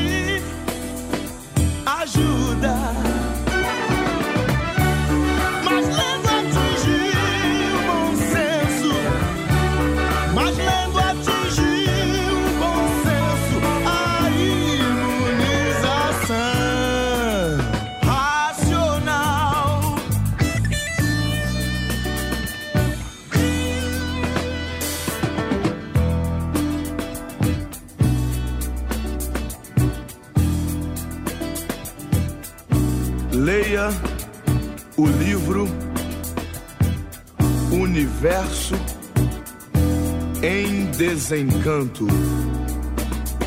Já senti saudade, já fiz muita coisa errada, já pedi ajuda, já dormi na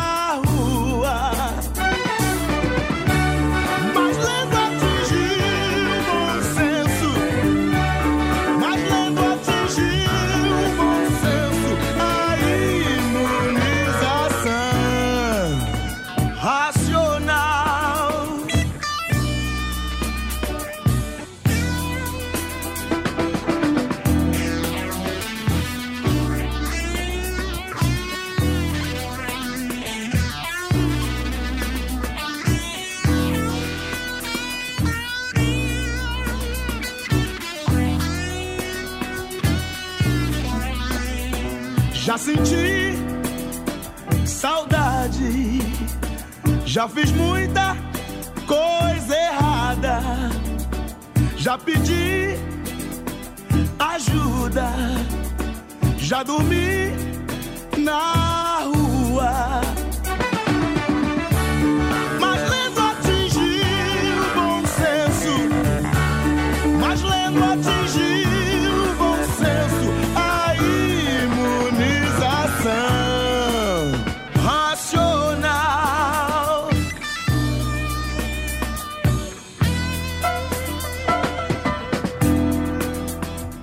Não perca tempo.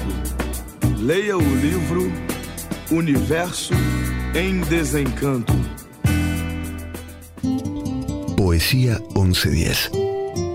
Para llenar tu espacio de rimas y prosas.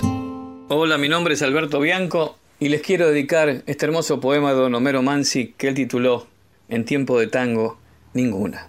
Esta puerta se abrió para tu paso, este piano tembló con tu canción, esta mesa, este espejo y estos cuadros guardan ecos del eco de tu voz.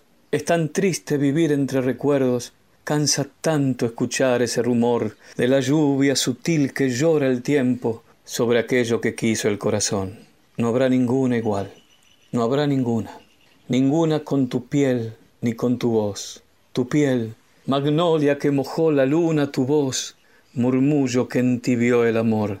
No habrá ninguna igual, todas murieron en el momento que dijiste adiós. Cuando quiero alejarme del pasado, es inútil, me dice el corazón. Ese piano, ese espejo y esos cuadros guardan ecos del eco de tu voz. En un álbum azul están los versos que tu ausencia cubrió de soledad. Es la triste ceniza del recuerdo, nada más que cenizas, nada más. No habrá ninguna igual, no habrá ninguna, ninguna con tu piel ni con tu voz. Tu piel, magnolia que mojó la luna, tu voz, murmullo que entibió el amor. No habrá ninguna igual, todas murieron en el momento que dijiste adiós. Homero Mansi.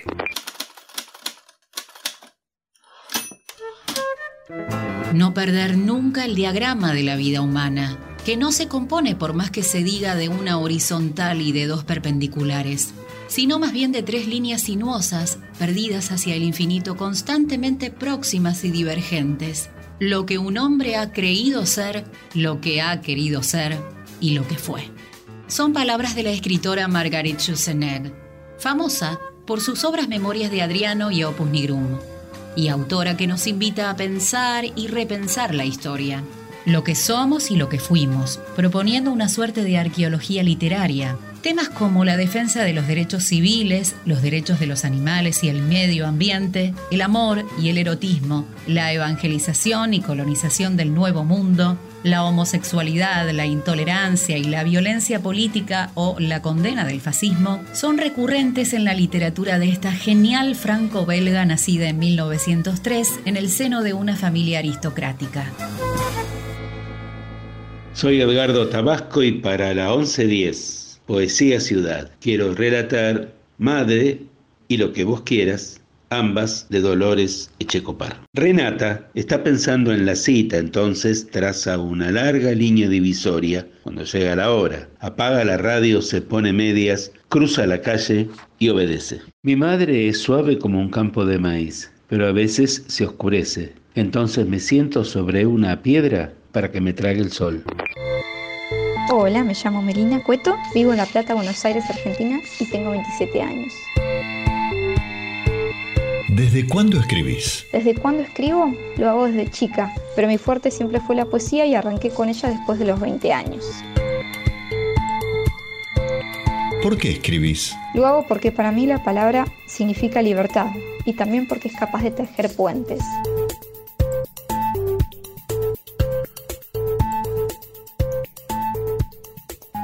El siguiente texto que voy a leer lo escribí para el segundo mundial de escritura. Se titula Poema para mi perro y es de mi autoría. Estábamos decididos a no conocer nuevamente el dolor que supone una pérdida, ese instante doloroso que trasciende el cuerpo y que nos condiciona a alejarnos de aquellos que queremos para siempre. Es más de lo que podemos soportar, o quizás de eso queremos convencernos. Perdí a mi primer perro después de 16 años, y uno diría, toda una vida, pero yo puedo responder, solo un momento. Su partida fue tan breve como dolorosa, y me juré no volver a querer a un animal de la misma forma, con la misma incondicionalidad, con la misma entrega, con el mismo miedo. Pero una tarde mi mamá eligió ver Marley y yo, una tarde. Hace poco vino a mi memoria nuevamente, quizás por el temor, quizás por amor, no lo sé, pero vino e hizo exabrupto como un relámpago. Esa tarde mamá decidió que nunca habría otro perro en la casa. Esa tarde. Un año después me crucé por orden del destino con una mancha blanca con destellos canelas y mirada temerosa en una veterinaria. Me lo llevo conmigo, fue lo que pensé. Y así ocurrió. Así es. Hoy reposa, con la tranquilidad de quien sabe que ya no debe temerle la noche a mi lado en la cama. Apoya su cabeza sobre mi estómago y suspira. Suspira con una suavidad alarmante. Pareciera decir estoy en casa. Tiene la capacidad de hacer todo bien, incluso cuando se equivoca. Pero vamos, ¿quiénes somos nosotros para juzgar la conducta de un animal? Desde esa tarde, esa tarde, en que mi mamá vio Marley y yo una película que trata sobre un labrador y la vida de este, pasaron nueve años, ocho de ellos inundados por la compañía canina de quien supo ser mi mejor amigo. Mientras escribo este poema, no puedo evitar mirarlo y ser consciente de su existencia, tan, tan corta. Para él toda una vida, para mí solo un momento. Yo sé que vendrán más, confío en que vendrán, porque nunca voy a permitir que duela tanto como para negarle el amor a otro perro. Pero hasta entonces lo miro de reojo, mientras se remueve y atesoro sus sueños. Mi estrella fugaz favorita, le susurro a veces, creyendo que puede entenderme. Deseo que lo haga, que pueda saber cuánto lo amo, cuánto lo amamos, lo feliz que nos hace y cómo queremos que se dedique a lo suyo, a ser un perro, uno de esos que juega, salta y corre.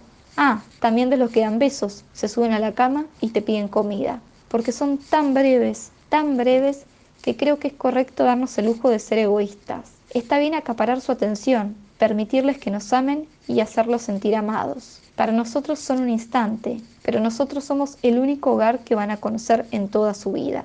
No les neguemos ese hogar, ni les permitamos sentir miedo. Que encuentren en nosotros un refugio y que nunca más conozcan la de dicha, ese es mi sueño. Y es por eso que cada vez que se apoya sobre mí, la cabeza siempre sobre mi estómago y suspira y creo que lo escucho pensar, estoy en casa, lo miro y le digo, no, vos sos la mía. Los núcleos narrativos son todas aquellas partes que componen un texto narrativo y que son imprescindibles para la continuidad y coherencia del relato. Aquellos elementos fundamentales de la historia sin los cuales no sería posible comprenderla o continuarla.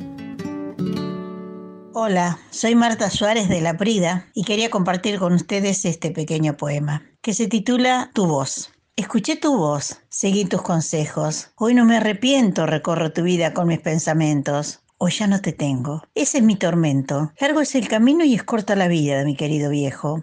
Fuiste mi maestro, ejemplo de vida. Ya sé que algún día marcharé a tu encuentro. Marcaste mi vida cual marca de fuego. Por eso te extraño, mi querido viejo. Sola recorro un camino, Sola imagino tu cara, te pienso en cada momento, te siento en cada mirada, te esfumas entre mis manos, de ti ya no queda nada. Rompe el silencio de una oscura noche, como un alarido de un lobo feroz. Me escondo en la nada, me aferro a tu sombra, me siento en las alas de tu dulce voz. Solo me imagino lo inimaginable, yo solo soñaba, soñaba con vos.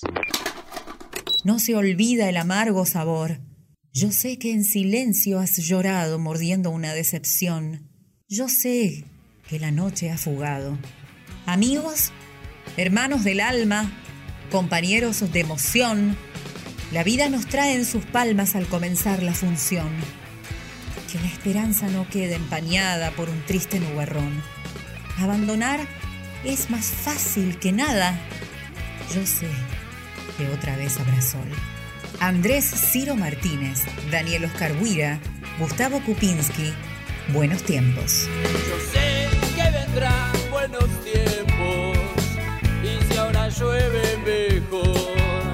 Yo sé que vendrán buenos tiempos y si ahora llueve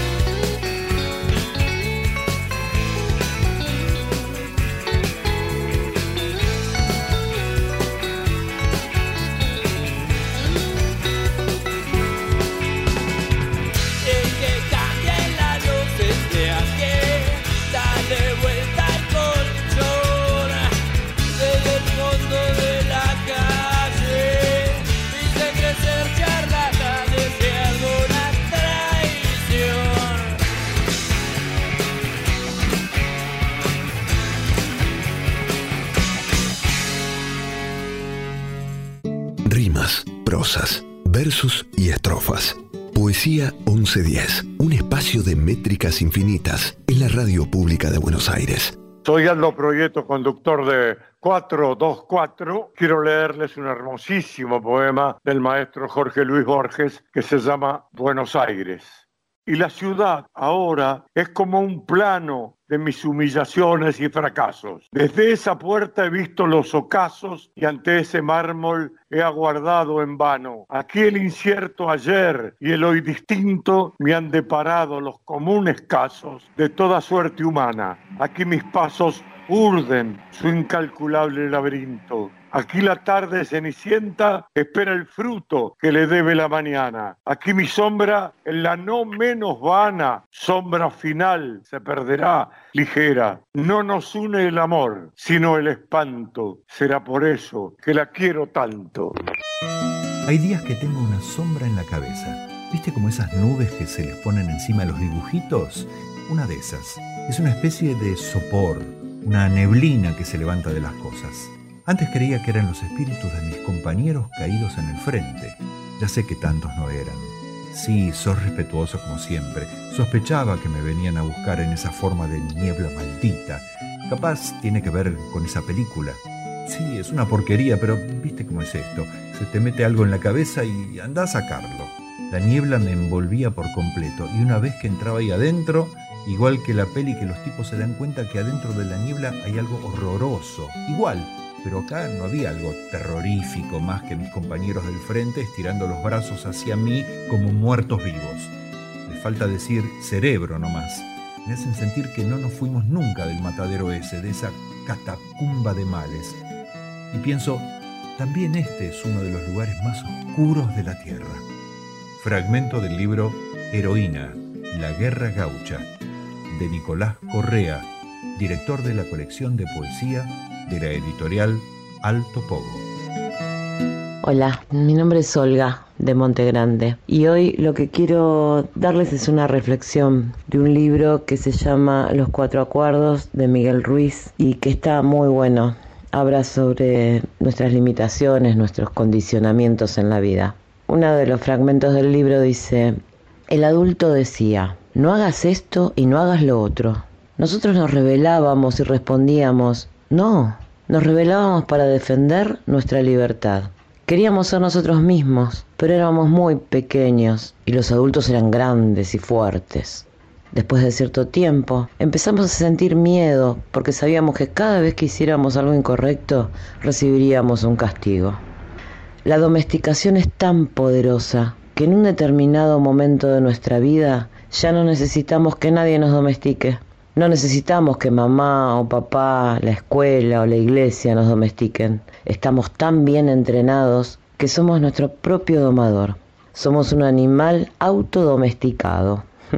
Ahora nos domesticamos a nosotros mismos, según el sistema de creencias que nos transmitieron y utilizando el mismo sistema de castigo y recompensas. Nos castigamos a nosotros mismos cuando no seguimos las reglas de nuestro sistema de creencias. Nos premiamos cuando somos un niño bueno o una niña buena. Nuestro sistema de creencias es como el libro de la ley que gobierna nuestra mente. No es cuestionable. Cualquier cosa que esté en ese libro de la ley es nuestra verdad. Basamos todos nuestros juicios en él, aun cuando vayan en contra de nuestra propia naturaleza interior. Durante el proceso de domesticación se programaron en nuestra mente incluso leyes morales como los diez mandamientos, uno a uno. Todos esos acuerdos forman parte del libro de la ley y dirigen nuestros sueños. Hay algo en nuestra mente que lo juzga todo y a todos, incluso el clima, el perro, el gato, todo el juez interior utiliza lo que está en nuestro libro de la ley para juzgar todo lo que hacemos y dejamos de hacer, todo lo que pensamos y no pensamos, todo lo que sentimos y no sentimos. Cada vez que hacemos algo que va contra el libro de la ley, el juez dice que somos culpables, que necesitamos un castigo, que debemos sentirnos avergonzados. Esto ocurre muchas veces al día, día tras día durante todos los años de nuestra vida hay otra parte en nosotros que recibe los juicios y a esa parte la llamamos víctima. La víctima carga con la culpa, el reproche y la vergüenza. es esa parte nuestra que dice, ay, pobre de mí. no soy suficientemente bueno, ni inteligente, ni atractivo, y no merezco ser amado. Pobre de mí. El gran juez lo reconoce y dice, sí, no vales lo suficiente. Y todo esto se fundamenta en un sistema de creencias en el que jamás escogimos creer. Y el sistema es tan fuerte que incluso años después de haber entrado en contacto con nuevos conceptos y de intentar tomar nuestras propias decisiones, nos damos cuenta de que esas creencias todavía controlan nuestra vida. Ojalá sirva este fragmento para reflexionar y darnos cuenta de lo valiosos que somos y romper con ese libro de leyes que nos impusieron. Gracias. Buenas noches.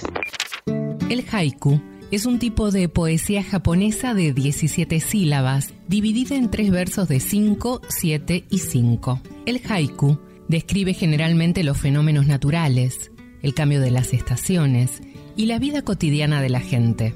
Su estilo se caracteriza por la naturalidad, la sencillez, no el simplismo, la sutileza, la austeridad y una aparente asimetría con la que se sugiere la libertad vinculada con la eternidad. En la base del haiku hay una percepción directa de las cosas, apegada a lo sensible y libre de conceptos abstractos, por lo que no usa metáforas. Reginald Horace Blythe, escritor inglés de finales del siglo XIX, devoto de la cultura japonesa, lo define como una mera nada, pero inolvidablemente significativa.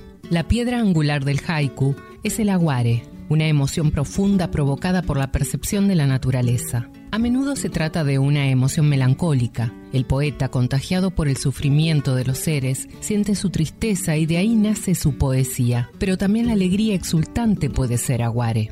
Se trata de una conmoción espiritual, que es a la vez estética y sentimental. Dicen los especialistas que para que Aguare sobreviva a través de las palabras, es preciso que el haijin, el poeta que escribe haiku, se elimine del proceso, se extinga. En el haiku genuino se produce una comunicación análoga a la no verbal, el aragei, arte de comunicarse sin palabras, sin confusión ni ruido. Noche de luna, la tempestad estruja los viejos cedros.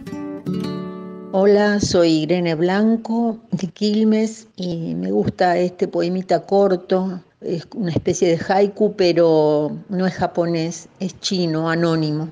Frío cruel, nadie está fuera de su casa. He estado buscándote por todos los sitios. Si no lo crees, mira mis rastros en la nieve. Afuera, solo el mundo.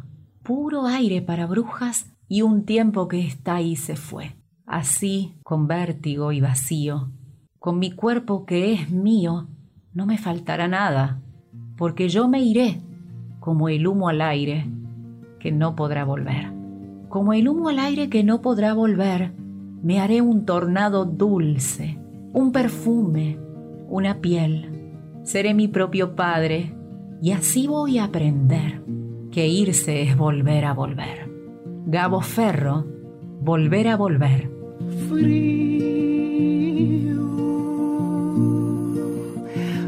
Hace tanto frío que no puedo más que arder. Estallará,